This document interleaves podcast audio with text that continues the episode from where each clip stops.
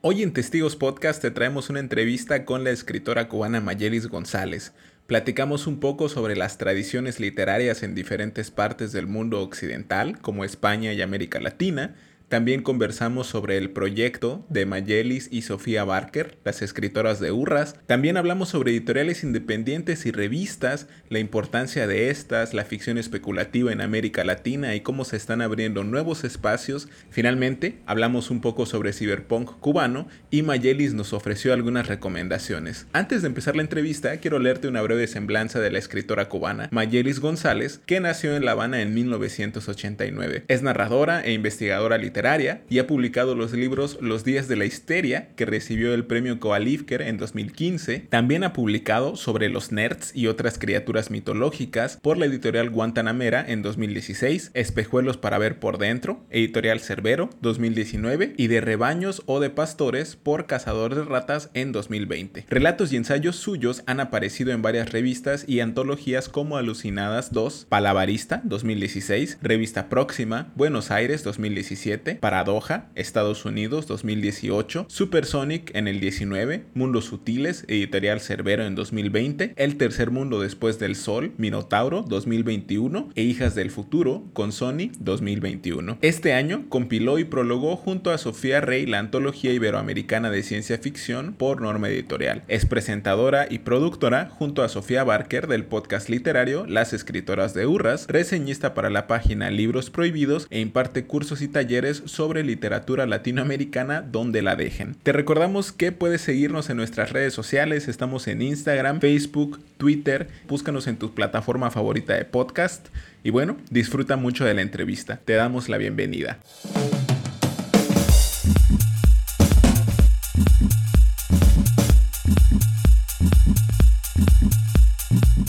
Bueno, como ya saben, hoy estamos con Mayelis González. Muchísimas gracias por haber aceptado la invitación a este programa. Mayelis, bienvenida. Muchas gracias a ustedes por la invitación.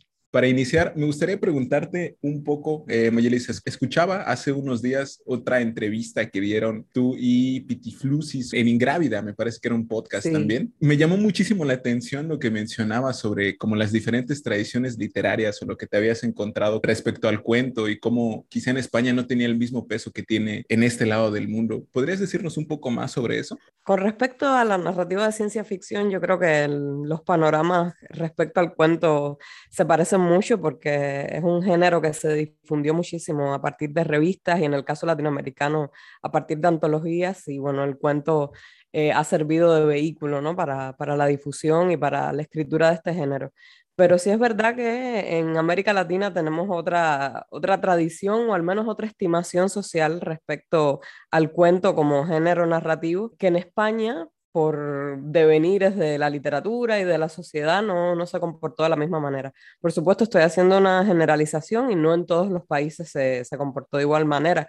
Por ejemplo, en Colombia quizás la novela sí tuvo otro, otro tipo de peso en su tradición literaria, pero en Argentina, en Cuba misma, sí existieron grandes narradores que se caracterizaron o, o destacaron principalmente por, por sus aportaciones en el cuento. Y ahí el caso de Borges, por supuesto, es paradigmático, pero bueno, en Cuba también tenemos a Virgilio Piñera, tenemos a una serie de, cuentistas que sobre todo en el periodo de la República, o sea, antes de 1959, que triunfa la revolución, sí practicaron mucho el cuento y las revistas literarias fueron una manera de, de difundir esa literatura, que en buena parte fue una literatura fantástica. Entonces tenemos que hay otra, otra aproximación a este género que no tiene que ver con cómo se mira aquí en España, que es una cosa que, que es más bien rara. Eh, no abundan mucho las colecciones de cuentos, aunque este, esta situación está cambiando muchísimo en los últimos tiempos, en parte por eh, la difusión y la acogida que están teniendo muchos autores y autoras latinoamericanos, ¿no? que, que sí practican este género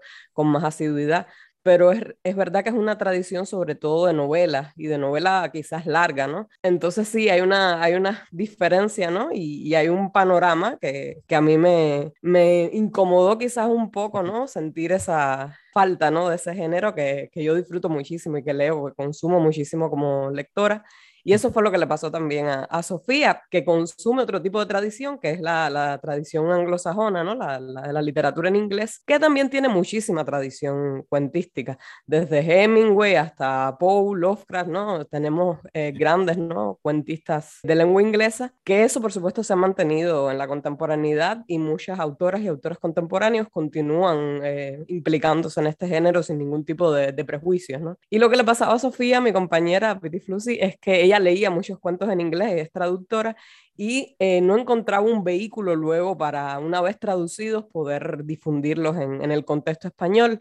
Y de ahí más o menos es que nace esta idea de, de crear las escritoras de burras, de esa, de esa falta ¿no? de, de perspectivas o de medios para, para, darle difusión a este tipo de formato. Qué interesante entonces cómo eh, pues tienen como estas eh, diferencias en la, en la tradición, ¿no? Y también como estas similitudes y cómo se han podido aprovechar y han podido como encaminar como estos encuentros. Ahora que mencionas esto como este cambio, como la aceptación y como la influencia de, de personas que escriben de América Latina, me gustaría preguntarte un poco sobre las revistas y editoriales independientes, precisamente relacionadas con la ficción especulativa.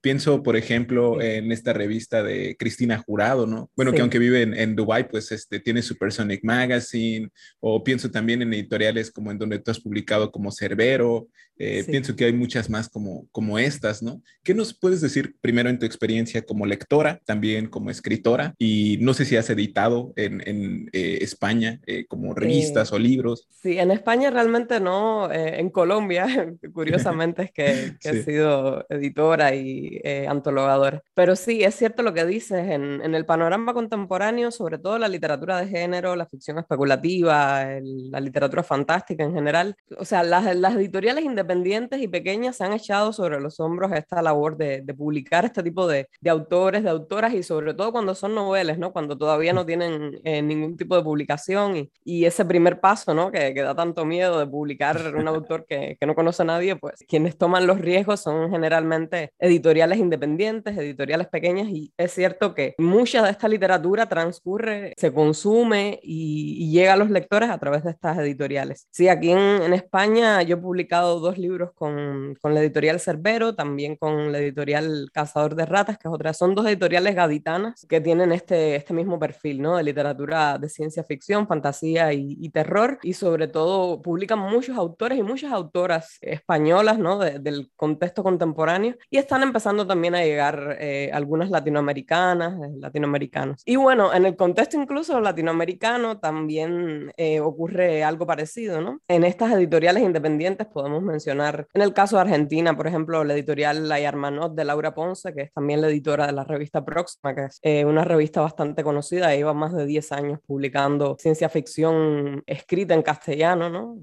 -huh. En Latinoamérica y también de España. En el caso de Uruguay tenemos a, a la editorial MIG 21, que es una editorial además que tiene características muy específicas que la lleva el escritor Ramiro Sanchís y, y el editor Víctor Rayo. Y la característica particular que tienen es que los ebooks eh, que publica esta, esta editorial, o sea, el formato del libro cuando se publica digital, se libera en Internet para su descarga gratuita. En México, por ejemplo, tenemos una editorial que tiene eh, características similares, que es Odo Ediciones, que la lleva la, la escritora también. Fíjate como casi siempre son escritores, ¿no? También los que se implican en este tipo de proyectos. La escritora mexicana Livia Brenda, que es una editorial que nació, me parece que fue el año pasado, y tiene también una manera sí. muy particular de eh, llevar esta, esta cosa de, del copyright. De hecho, ellos no, no, utilizan copyright ni copyleft, sino es otra cosa ahora que yo no, no recuerdo bien cómo se llama, pero básicamente es liberar los contenidos a, a, Internet también. Y en Colombia, por ejemplo, tenemos a la editorial Vestigio, que también es especializada en este tipo de literatura, que publica no solo ciencia ficción o ficción especulativa, sino también New Weird y otro tipo de, de géneros que están en los límites ahí, que mezclan mucho de fantasía con ciencia ficción, con realismo,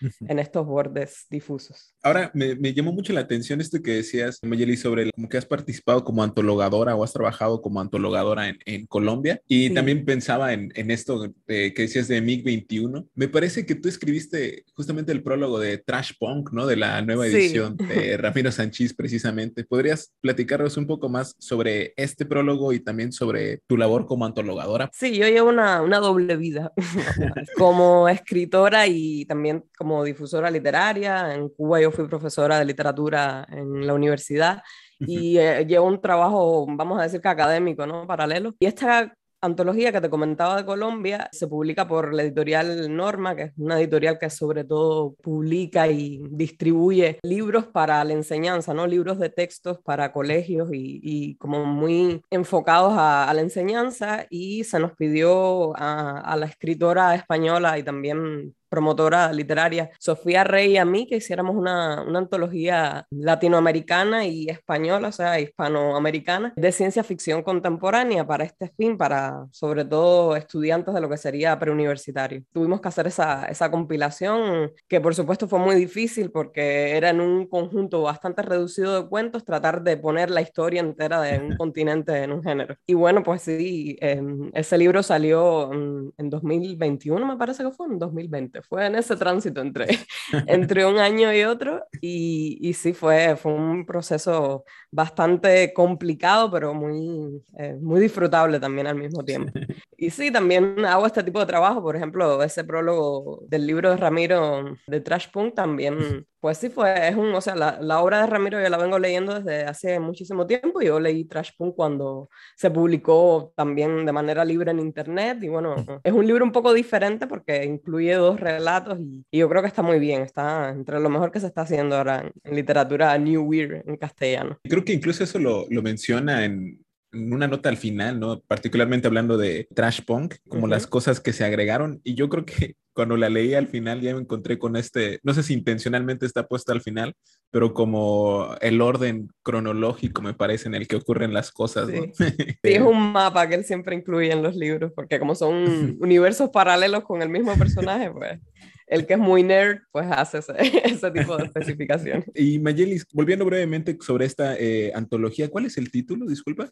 Sí, sí, se llama simplemente así, Antología Iberoamericana de Ciencia Ficción. Salió por, por la editorial Norma. Es muy curioso porque sale casi en paralelo con la antología que publica Minotauro, El Tercer Mundo Después del Sol, que, que publica Rodrigo Bastidas también en Colombia. O sea, Colombia ahora mismo es como un centro ahí muy importante de, de emisión y de articulación de discursos alrededor de la ciencia ficción. Y surgen casi en paralelo, muchos autores se repiten. Yo, de hecho, estoy como autora en la, en la antología de Minotauro. Y bueno, es, un, es una especie de resumen también del panorama. Quizás la que yo compilé con Sofía Rey, al incluir también España, pues tenía como una nota diferente. También, por ejemplo, aparecía Angélica Borodischer, que murió hace poco en paz descanse. Aparecía Angélica Borodischer, quizás otros, otros autores y autoras que, que ya formaban parte de una especie de, de panteón clásico, ¿no? De la ciencia ficción latinoamericana. Y la del tercer mundo después del sol es una antología quizás un poco de, de la gente que ha surgido más recientemente y que también, o sea, Rodrigo siempre explicaba que le interesaba sobre todo a autores que se habían interesado también por reflexionar al respecto de la ciencia ficción y de la literatura, la escritura que, hacía,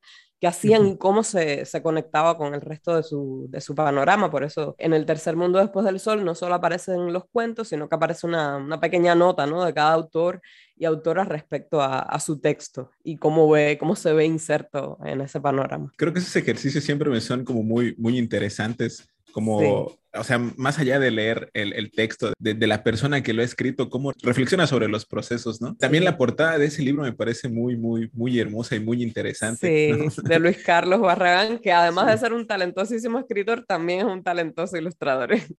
y Mayelisa, esa antología, ¿cómo fuiste incluida en El Tercer Mundo Después del Sol? Yo pasé por procesos de, ay, pero ¿por qué me han incluido a mí en vez de incluir a fulano, a Mengana? Pero bueno, sí, de Cuba fuimos al final representando en las Olimpiadas, representando en la antología a Cuba, fuimos Elaine Vilar y, y, yo. Que bueno, Elaine tiene una trayectoria grandísima, a pesar de que tenemos la misma edad. Elaine tiene publicados por lo menos 30 libros, ¿no? Pero también incursiona en muchísimos géneros, no solo es eh, narradora, sino que es poeta, es ensayista, es dramaturga y eso le ha permitido también esa versatilidad en cuanto a publicaciones. Yo que he llegado quizás más recientemente al, al panorama, ¿no? De la de la literatura de ciencia ficción mm, de mi país y por ende del género en castellano.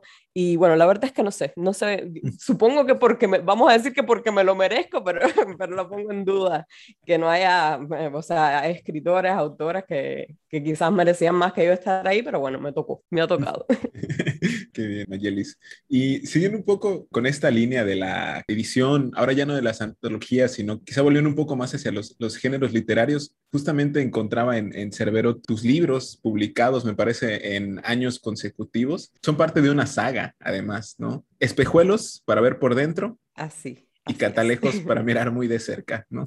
Exacto. Me pareció un poco curioso, Mayelis, encontrarlos como en la etiqueta de literatura juvenil y creo que, pues bueno, desde que comencé a leer como este tipo de, de, literatura, me comencé también a preguntar como cuál eran, cuáles son las características, ¿no? Porque pienso, por ejemplo, en espejuelos y creo que hay temas muy duros, ¿no? O sea, como sí. el abandono familiar, la separación. En Catalejos también tenemos otros temas eh, que podrían parecer profundos y que incluso alguien podría cuestionar como, bueno, ¿cómo podrías etiquetar esto como literatura juvenil, ¿no? Sí, yo creo que tiene que ver más con, vamos a decir que el punto de vista o, o la focalización de, de estas historias, ¿no? Que, que son en estos protagonistas que, que, son niños y tratar de hablarles en un lenguaje que les puede interesar, ¿no? A, a estas edades. Y a mí me interesa mucho sobre todo esa cosa de no subestimar o no tratar con sí. condescendencia a ese lector infantil o juvenil. Espejuelos cae de hecho en, un, en una especie de, de, hueco ahí que es un poco difícil, ¿no? De, de clasificarlo. Eh, la gente, mucha gente lo leyó y dijo, bueno, pero es que esto no es como tal juvenil, sino que es más infantil. Y bueno, habría que ver entonces hasta qué punto tocando los temas que, que trata eh, puede ser ubicado como en, en, un rango de edad mayor o menor. Yo le imaginé para un lector, por lo menos espejuelos, que tuviera la misma edad que los protagonistas, que los protagonistas tienen 12 años, ¿no? Uh -huh. Ya Catalejos, al transitar, ¿no? Al crecer quizás los protagonistas un poco y crecer también su, su lector potencial meta, ¿no? Uh -huh, eh, ya caería más dentro de una categoría que, bueno, en el mercado del libro se clasifica como young adult, o sea, para uh -huh. adultos jóvenes o, pero en definitiva, esto, estos libros, y eso es lo que ha pasado tanto con Espejuelos como con Catalejos, han sido leídos mayormente por adultos, ¿no? Que el tipo de feedback que he recibido es eso de, wow, me hubiera gustado leer esto cuando, cuando tenía la edad, ¿no? Para, para el público que está eh, enfocado y es cierto que, que, trata temas que pudieran ser si se los ve con indulgencia ¿no? a los niños, pudiera uno pensar que, sí. que, son temas como un poco fuertes ¿no? para, para ese tipo de edades, sobre todo en catalejos, que ya entro en, en, temas que tienen que ver con la identidad de género, con la sexualidad, sí. que son temas que, como ves, son muy actuales y que me parece que en sí. ese ánimo de no tratar con condescendencia a los jóvenes y a los niños, pues son temas que les interesa sobre todo eh, a ellos, que serán los adultos de mañana. Claro, y creo que además incluso, quizá de una forma muy sutil, incluso el, el uso de pronombres neutros en español en sí, algunas sí. partes del, del, texto, ¿no? Eh, sí, porque hay personajes de género no binario, exacto. Así es. Y siguen un poco sobre eso, también las, las técnicas eh, narrativas que usas me parecen como muy, muy interesantes. Creo que muchas veces pensamos también que la ficción especulativa se limita únicamente a la temática, pero también puede involucrar este tipo de, de técnicas, ¿no? Como me parece que es en, en Catalejos cuando Víctor está teniendo como esta reunión con otros eh, científicos. ¿no? Que también ya podemos ver incluso como comandos o, o, cosas por el estilo, ¿no? Sí, sí, a mí me interesa mucho, o sea, ese es uno de los equívocos que que, existen respecto a la ciencia ficción porque uh -huh. solemos relacionarla mucho con cierto tipo de literatura, sobre todo en inglés y sobre todo muy comercial, sí. que a veces suele ser muy plano el, el tipo de lenguaje que, que, se utiliza. Y a veces eh, lectores inexpertos o personas que empiezan a, a, querer incursionar en el mundo de la literatura tiende a imitar, ¿no? Cuando empieza a, a escribir, a imitar este tipo de textos que efectivamente lo que interesa es la historia, es el argumento, es la peripecia y el lenguaje queda relegado un segundo plano. Pero eso, por supuesto, ni es así en toda la literatura escrita en inglés de ciencia ficción y mucho menos pasó cuando los latinoamericanos también comenzamos a incursionar en el género, que ocurre paralelamente, ¿no? No es una, no es una imitación, eso es otro sí. de los equívocos, ¿no? Imitamos a los americanos y bueno. Y por supuesto, hay, hay, una, hay un interés, y a mí siempre me ha interesado mucho esa, esa literatura, que también produce un disfrute estético leerla. Y bueno, las experimentaciones con respecto a, a técnicas narrativas, pues también eh, me interesaron muchísimo y ese capítulo, por ejemplo, que tú hacías alusión, lo que hice técnicamente hablando es que la focalización de la historia es desde el punto de vista de la robot, ¿no? De Mamushka. Por supuesto, ella todo lo ve a nivel de comandos, de, de... traté de hacer una especie de eh, remedio de lenguaje de programación, que me tuvo además que auxiliar, ¿no? De personas que, que, se, que supieran programar y tal, para tratar de dar esa idea sin que sonara tampoco artificial y sin que rompiera la ilusión, ¿no? del mismo universo narrativo. Entonces sí, sí me interesa ese tipo de, ejercicios, vamos a decir. También me pareció un poco curioso ahora que mencionas como lo de la, la, compilación, la antología que hicieron para Norma. Hay una mención a Los días del venado de Liliana Bodoc también. Sí. No, suelo hacer como este tipo de preguntas, pero hay como alguna intención por incluir este... Totalmente. Sí, sí, yo, bueno, decía en esta labor paralela que, que, yo llevo de difusora de la literatura, de mediadora de lectura, lo que sea. O sea, mi punto fuerte o mi insistencia sobre todo en la literatura latinoamericana, principalmente fantástica o ya de género directamente. Y entonces, bueno, eh, dentro de esta labor de difusión, pues está también traer a España clásicos como es Liliana Bodo, que casi son prácticamente desconocidos en estas tierras. Entonces fue una especie de puya ahí que, que he tirado en la novela. Sí, claro, eso es es muy importante, como dices, como tomar estas otras tradiciones e irlas incorporando a lo que ya conocemos. Mayeres, me gustaría preguntarte algo, y justamente porque en estos días he estado platicando con personas que editan eh, de este lado, como por ejemplo con Giovanni Cruz y Enid, que editan en Casa Futura, que es una editorial mexicana muy joven y que también está apostando un poco por la ficción especulativa. ¿Podrías compartirnos un poco sobre los procesos de edición? Como qué tanto te, te involucras tú como escritora y qué tanto además te permiten también como la editorial involucrarte en eso. Particularmente me llama mucho la atención porque creo que en, estos libros editados por Cerbero se puede encontrar mucho de, de, la sintaxis y como de las palabras quizá como que yo pensaría que no son tan comunes en España. Sí, ¿no? sí eso es otra de las cosas positivas que, que te hablaba de publicar con editoriales independientes, editoriales pequeñas, ¿no? Que se arriesgan no solo en publicar autores que quizás no son conocidos o que son primerizos y tal, sino también en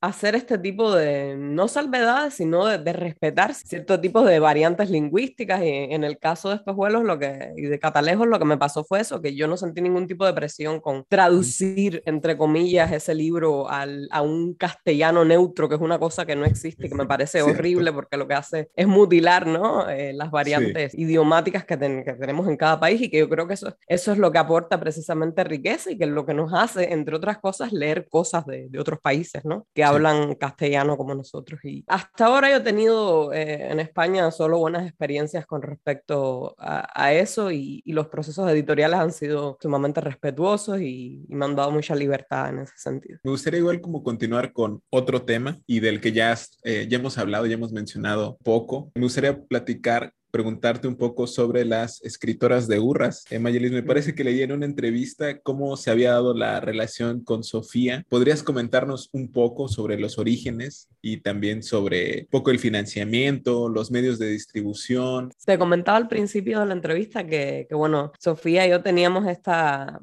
esta especie de inquietud y de inconformidad con respecto al panorama de la ciencia ficción, la literatura de género, ¿no? En sentido amplio aquí en España, que tenía que ver con la poca difusión del formato del cuento. Pero también estaba la poca difusión, que eso es una cosa que ha ido cambiando paulatinamente en, en la última década o en el último lustro, vamos a decir, eh, la poca difusión que tenían las autoras ¿no? de, estos géneros, a, tal punto que muchos artículos salían diciendo, no, es que casi no hay autores de ciencia ficción, a las mujeres no les interesa escribir esa literatura, quizás terror, que es algo más afín a, a su esencia, ¿no? La esencia, sabrá Dios lo que es la esencia, ¿no? Y bueno, eso, eso por supuesto, a través de proyectos también independientes había se había ido desmintiendo un poco y, estoy pensando en proyectos como la serie de antologías eh, de Alucinadas, ¿no? Que, que empezó a salir desde, 2015 me parece que, que, sale la primera Alucinadas, o proyectos de un sitio web como La Nave Invisible, que precisamente lo que hace es visibilizar, darle voz a este, a este tipo de autoras que por supuesto han estado aquí en el panorama no solo de la literatura en inglés o, o en otros idiomas, sino también en, en, la propia España. En este sentido, pues con, esta, con este panorama, pues se nos ocurrió, eh, porque nos interesaba también incursionar en el formato de podcast, que era algo que luego en 2020 durante la pandemia se puso muy de moda, ¿no? Y todo el mundo eh, tenía podcast. Pues se nos ocurrió hacer un formato de podcast que, se, que, que fueran audiorelatos, ¿no? Básicamente leer los relatos, porque no hay una dramatización ahí excesiva tampoco. Leer los relatos y hacer un comentario entre nosotras dos hacia el final de qué nos había parecido, de temas que nos resultaran interesantes o incluso de ubicar eh, a la autora en su, en su contexto, vamos a decir. Y bueno, pues así arrancamos en 2020, antes de saber lo que se nos venía encima con la pandemia. Lo que hacemos básicamente es dos veces al mes sacar relatos, uno de una autora que escribe originalmente en inglés y que traduce mi compañera, y otro de una autora latinoamericana, pues precisamente por eso, por la falta de referentes que se tenían, sobre todo en literatura latinoamericana, y no te digo ya de autoras latinoamericanas en, en este contexto, por lo menos en el ámbito de la literatura fantástica, ¿no? Que era lo que nos interesaba. Así que eso, son autoras contemporáneas, son autoras que escriben en inglés o que son latinoamericanas y que básicamente leemos uno de sus cuentos dos veces al mes. Y eso lo hemos hecho desde enero de 2020, lo continuamos haciendo y la otra especificidad que tiene el podcast es que nosotras nos propusimos pagarle a las autoras por sus colaboraciones. Y como no somos millonarias, ni siquiera nada que se le acerque a, a tener dinero, pues la manera en que, en que logramos financiar esos pagos a las autoras han sido a través de crowdfunding, ¿no? A través de la plataforma de Berkami, que es más popular, vamos a decir, en España. Y bueno, ya hemos realizado con éxito dos Berkamis, en, uno en 2020 y el otro eh, el año pasado. Y bueno, como sabemos, eh, la, la, dinámica de los, de los crowdfunding es que tú tienes que dar una especie de recompensa a esos mecenas que aportan, ¿no? Su dinero para, para tu causa. Y en este caso han sido antologías, ¿no? Editamos antologías con los mismos cuentos que fuimos presentando eh, a lo largo del año, pues una antología ilustrada. Entonces contactamos además con ilustradoras latinoamericanas y españolas y, y, eso es lo que ha salido, eh, estas antologías, que es el, la recompensa para los mecenas. Lo que nos pasa mucho con esto es que luego las personas se acercan a Urras, la, la conocen por primera vez el podcast y tal, el proyecto en general, porque no solo es un podcast, sino que en nuestro sitio web aparece por, o sea, aparece el cuento como tal para su lectura. Puede leerse de manera libre. Se nos acercan preguntando que dónde pueden conseguir la antología y nosotros tenemos que explicar, no, es que no somos una editorial, no somos un, un, proyecto que después vende o distribuye estos libros, sino que son libros que se realizan a demanda puntualmente para premiar ¿no? a, a estos mecenas que han contribuido. Pero bueno, el año pasado fuimos nominadas a, al premio Innotus, que es el premio más importante que hay en España que se le otorga a lo que tiene que ver con las ficciones o en general la ciencia ficción, la fantasía y el horror. Fuimos nominadas en, en, la categoría de mejor producción audiovisual y ganamos el Ignotus, que fue, es una cosa que todavía eh, nos impacta muchísimo porque es un premio de votación popular, ¿no? Son precisamente las personas las que votan por el ganador, la ganadora, y bueno, en este caso Urra, eh, que es un, es un alivio, ¿no? Que haya sido eh, acogido con, con, tanta efusividad ese proyecto. Qué interesante, ¿eh? felicidades por eso. Y creo que... Muchas gracias. Ya había escuchado, ya había leído un poco sobre esa, ese formato de los Ignotus y qué bien que se tome en cuenta, ¿no? Que sea la elección popular quien decida quién va a ser la persona ganadora del, del premio premio. Eh, Mayelis, entonces, ¿dónde podemos encontrar este podcast? Sí, el podcast está alojado en iVoox y está en Spotify también. Ahora mismo estamos trabajando en renovar la página para que sea más cómoda de, sobre todo leer en el móvil. Y bueno, pues sí tenemos también nuestras páginas en redes sociales, en Twitter, en, en Facebook y en, y en, Instagram, donde vamos poniendo pues las novedades. También durante los Berkami hacemos como muchas actividades paralelas y entre ellas eh, han estado entrevistas a las autoras. Esas entrevistas también las hemos subido a otro canal ahí que tenemos en YouTube, que es básicamente para eso, no, no mucho más que las entrevistas de las autoras, porque no podemos, o sea, esto es un proyecto sin fines de lucro, nosotros trabajamos en otras cosas, no podemos dedicar tampoco la vida a las escritoras de burras, pero, pero sí, sí que les dedicamos mucha, mucha energía y buena voluntad y me parece que, que está teniendo, sobre todo en Latinoamérica, una, una, acogida grandísima, ¿no? Cuando empezamos el proyecto pensábamos que era sobre todo dirigido a un público español, que era el que, que tenía estas carencias, ¿no? Sí. Y nos hemos encontrado con la circunstancia de que el 90% de los escuchas son latinoamericanos. Wow. Entonces, eh, sí, ha sido como algo que no, no esperábamos lidiar con eso y hemos tenido que quizás adaptarnos un poco poco y con mucha alegría, ¿no? De que, de que sea así. y ahora que mencionabas esto, por ejemplo, de las ilustraciones, yo realmente desconocía esa parte. ¿Podemos encontrarlas también en el sitio web o son únicamente para la antología? Sí, aparecen en Instagram con una marquita de agua porque, bueno, son, no, o sea, aparecen en el libro como tal y no queríamos que hubiera problemas de robo de propiedad intelectual, pero sí, sí, hemos trabajado con muchísimas eh, ilustradoras buenísimas y talentosísimas que no solo han hecho las portadas, sino también ilustraciones interiores eh, inspiradas en cuentos específicos de, de, lo que ha salido en Urras durante ese año. Sí, ha sido una cosa muy transmediática en ese sentido. Aprovechando esas, esas formas que tenemos para conectarnos. Mayelis, finalmente me gustaría preguntarte un poco, estuve buscando algunos eh, textos tuyos de no ficción, me llamó mucho la atención que escribes sobre el cyberpunk cubano Particularmente recuerdo haber encontrado algo sobre Havana Underwater, Ophidia, CH, algunos textos sobre las imágenes distópicas. Primero, me gustaría preguntarte si estos textos que fueron publicados hace algunos años son conseguibles en la red o si son únicamente como en, formato de revista. Y también, ¿cómo dialoga este, el, el cyberpunk cubano con diferentes realidades y también si tuvieras algunos ejemplos que te vienen ahora a la cabeza. Ese trabajo que mencionas, de hecho, fue mi tesis de licenciatura. Wow. Eh, yo sí. O sea, la tesis fue sobre ciberpunk cubano, que se, se da sobre todo en los 2000 hasta 2010. Eh, ocurre como una especie de movimiento ahí en, en, la literatura cubana, donde muchos autores, sobre todo hombres, casi todos hombres, incursionan en, en este movimiento, en este subgénero.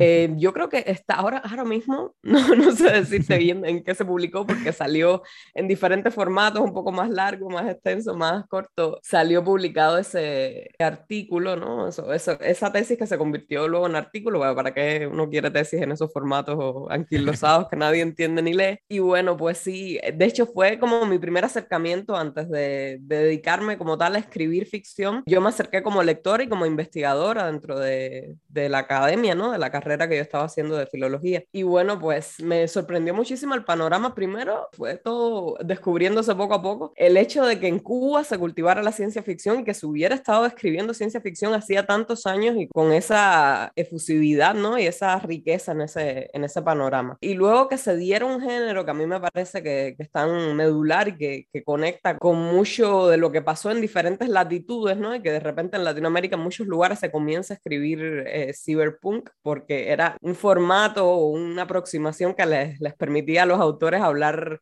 de cosas eh, sociales que, que, estaban ocurriendo al unísono ¿no? En, en, el continente. Y me, o sea, me pareció muy, muy interesante cómo incluso eso entroncaba con lo que estaba ocurriendo en la literatura cubana del momento, que no necesariamente tenía que ser de ciencia ficción, ¿no? que era incluso realista.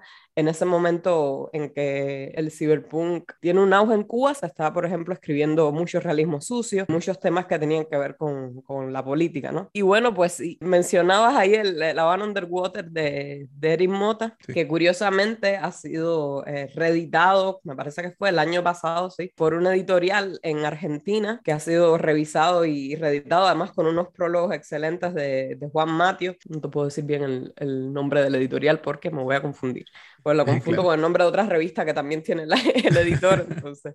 Pero sí, ha sido publicada eh, recientemente, años después, ¿no? Porque Havana Underwater me parece que es en 2010 que se publica por primera vez. Se publica entre comillas porque realmente lo que sale es en red, ¿no? Se puede descargar libremente desde internet, pero en Cuba no se publica por problemas de censura y de que tocaba temas ahí políticos que daban cierta picazón. Y bueno, yo recomiendo muchísimo eh, esa novela. Esa es una novela y un libro de cuentos y lo que se publicó en Argentina ahora es el libro de cuentos de Eric Mota, que me parece además un, autor eh, muy bueno y un autor además que se ha preocupado por reflexionar alrededor de la ciencia ficción, de la escritura, de tratar de buscar una identidad cubana para esa escritura de ciencia ficción y de la promoción en general de esta literatura. Me preguntabas como por más ejemplos como tal de cyberpunk o en general. Estaba leyendo hace poco de la editorial colombiana Vestigio que, que recomendaba hace un, momento, una novela de eh, Karen Andrea Reyes que se llama Zenón, se escribe súper raro porque soy un apóstrofe ahí, la O tiene una cosa encima,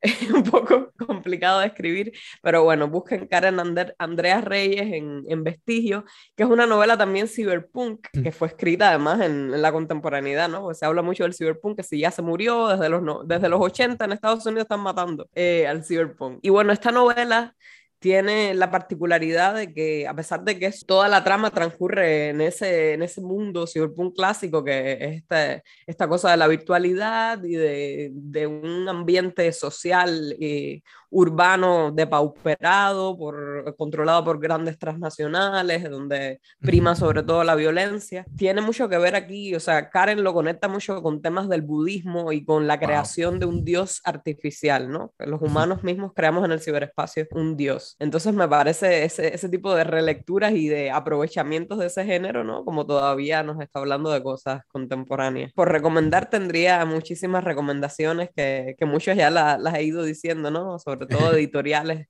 que publican autores y autoras interesantísimos. Se está escribiendo mucha, mucha literatura especulativa ahora y tenemos, o sea, estamos conectados gracias a Internet y nos enteramos más de, de qué cosas es lo que se está produciendo en otras latitudes y eso me parece fabuloso. Fíjate, yo no sabía que se podía conseguir una copia de, de Avan Underwater en digital y qué magnífico que además de que se haya reeditado, ¿no? Y como dices, estas, estas otras editoriales como Vestigio y, otras más que han estado como dándole los espacios a algo que pues como tú dices erróneamente se cree que o bien no se escribe o que bien, como dices, ya se está matando desde hace 30 o 40 años y aún así sigue habiendo cabida para nuevos enfoques o nuevos temas dentro de, de por ejemplo, el cyberpunk, ¿no? Precisamente, o sea, con Rodrigo Bastidas, que es eh, no solo el compilador del Tercer Mundo Después del Sol, sino uno de, los, de las personas que está tras Vestigio, también, porque Rodrigo yo no sé a qué hora hace las cosas, también tiene un canal de YouTube con Daniel Monge eh, que se llama Estereoscopio y que yo se los recomiendo muchísimo, es divertidísimo y lo que hacen es básicamente difusión de este tipo de literatura desde los formatos de la, de la literatura como tal y del cine, porque, bueno, Daniel Monge es, es especialista, es cineasta y especialista, profesor de cine. El año pasado también hicieron un programa que lo dedicaron precisamente al, al Cyberpunk en, Latinoamérica y me invitaron y, y ahí dialogo brevemente eh, con ellos y hablábamos precisamente de eso, de qué cosa, de si había muerto el Cyberpunk, si ya era como una cosa retro que no valía la pena seguir indagando en ella, o si eh, había dejado abiertos como caminos o temas que todavía pudieran ser aprovechables y yo pienso que sí, y eso es lo que están haciendo eh, muchísimos autores como la misma Karen Andrea Reyes o como lo hace por ejemplo la cubana Laine Vilar Madruga en una novela como Los años del Silencio, que también se las recomiendo mucho, en que mezcla cosas que tienen que ver con el cyberpunk, con los hackers, eh, lo mezcla con teatro kabuki y con criaturas fantásticas como sirenas, que tienen particularidades en ese, en ese mundo. Y me parece que, que ese tipo de aprovechamientos están súper bien, o como lo hace el propio Ramiro Sanchís en, en, una novela que publicó precisamente Vestigio, que se llama Las imitaciones, en que se, o sea, es, un, es una ucronía en que durante la Segunda Guerra Mundial todo el norte se va a la mierda y lo que queda es el sur, y es una especie de reconstrucción de la historia del rock si hubiera pasado en el sur del continente, ¿no? Y dentro de, esta, dentro de esta trama también, o sea, una de las cosas que se pierde con esta debacle es la noción de, de la física cuántica. ¿Y qué pasaría si la física cuántica es una especie de saber ahí medio misterioso, medio místico, que siguen desarrollando científicos en el sótano de sus casas y logran crear una computadora cuántica? Y esa computadora cuántica está incidiendo en la realidad. Entonces son, son temas que, que provienen y que, que, fueron tratados quizás por primera vez durante los 80 con, con, el cyberpunk o quizás un poco antes, pero que llegan a la cultura popular a través de, de este género del cyberpunk, ¿no? Que, que, nos ha legado conceptos como el propio ciberespacio, ¿no? Y que entonces son aprovechables desde otro punto de vista y, y mezclándolo con otro tipo de, de, saberes quizás incluso más autóctonos, que es lo que hacen eh, estos autores. Creo que esto lo he dicho muchas veces, pero creo que las palabras de Mariana Enríquez hablando sobre eso son como muy importantes, ¿no? A final de cuentas, ahora en donde parece ya ser como una aldea global y todo estar tan cercano, pues a final de cuentas ese aporte puede venir desde la regionalización. Y fíjate, no conocía a, e, e, a, la obra de, de Elaine Vilar Madruga, pero pues sí, ya la anoté ahí para descargar o para comprar cosas si hay suyas en internet. Sí, sí, las, hay, no te preocupes. Muy bien, Mayelis, muchísimas gracias. Ya como finalmente, preguntarte dónde podemos encontrarte en redes sociales. También mencionabas el, canal de YouTube de las escritoras de Urras. Preguntarte si ese es simplemente el nombre. Sí, es así. lo buscan por las escritoras de Urras y ahí tenemos colgadas algunas entrevistas con autoras. La última que colgamos fue con otra cubana, con Malena Salazar Maciá, que es otra de las escritoras que apareció el año pasado, que eh, igual que Laine viven en Cuba. Y bueno, tenemos una entrevista ahí con ella. Y bueno, a mí me pueden encontrar por redes con así mi nombre, Mayelis González Fernández. Y bueno, pues sí, en cuanto a mis libros, pues eso es otra, o sea, si, si tiene muchas cosas positivas, eh, la parte de publicar con editoriales independientes, como he venido defendiendo durante esta entrevista, lo negativo que tiene esto es pues, pues el aislamiento y las maneras de distribución que al no entrar por los canales, vamos a decir, mainstream, pues se dificulta un poco. Y por ejemplo, el libro físico como tal, de tanto de Catalejos y después vuelos como de, de Rebaños o de Pastores, que es la novela que publiqué en 2020 en la otra editorial gaditana, cazador de ratas, pues nada más se puede conseguir físicamente eh, en España, ¿no? Pero bueno, eh, los ebooks están ahí, sí se pueden acceder y me parece que, que, entonces es una, es una batalla, ¿no? Que también estamos haciendo de cómo, cómo poder eh, derribar esa última barrera que es el de la de poder tener ¿no? los libros en, en, físico, pero se están haciendo también muchísimos proyectos que van en vías de, de, solucionar eso y de hermandades entre editoriales y de préstamos, incluso de autores o de traducciones. Se están haciendo muchísimas cosas para tratar de salvar ese tipo de dificultades. Me parece que eso es lo, lo fundamental, que estamos muy comunicados ahora y que estamos aprovechando precisamente esa comunicación y ese conocimiento mutuo. Se podría hablar más bien como de eso, como largo y tendido también, ¿no? Cómo se está replanteando este paradigma, incluso y cómo la, la, ficción especulativa está contribuyendo a eso, ¿no? Pero Mayelis, te agradezco muchísimo que hayas estado hoy con la audiencia de Testigos Podcast. A ti muchísimas gracias por darme este espacio para hablar aquí como una loca, desbarrar. ya estaremos ahí, este, siguiéndote y también distribuyendo lo que podamos de este lado con, con los proyectos que tienes. Y muchísimas gracias. Muy agradecido. Nos escuchamos pronto. Hasta luego.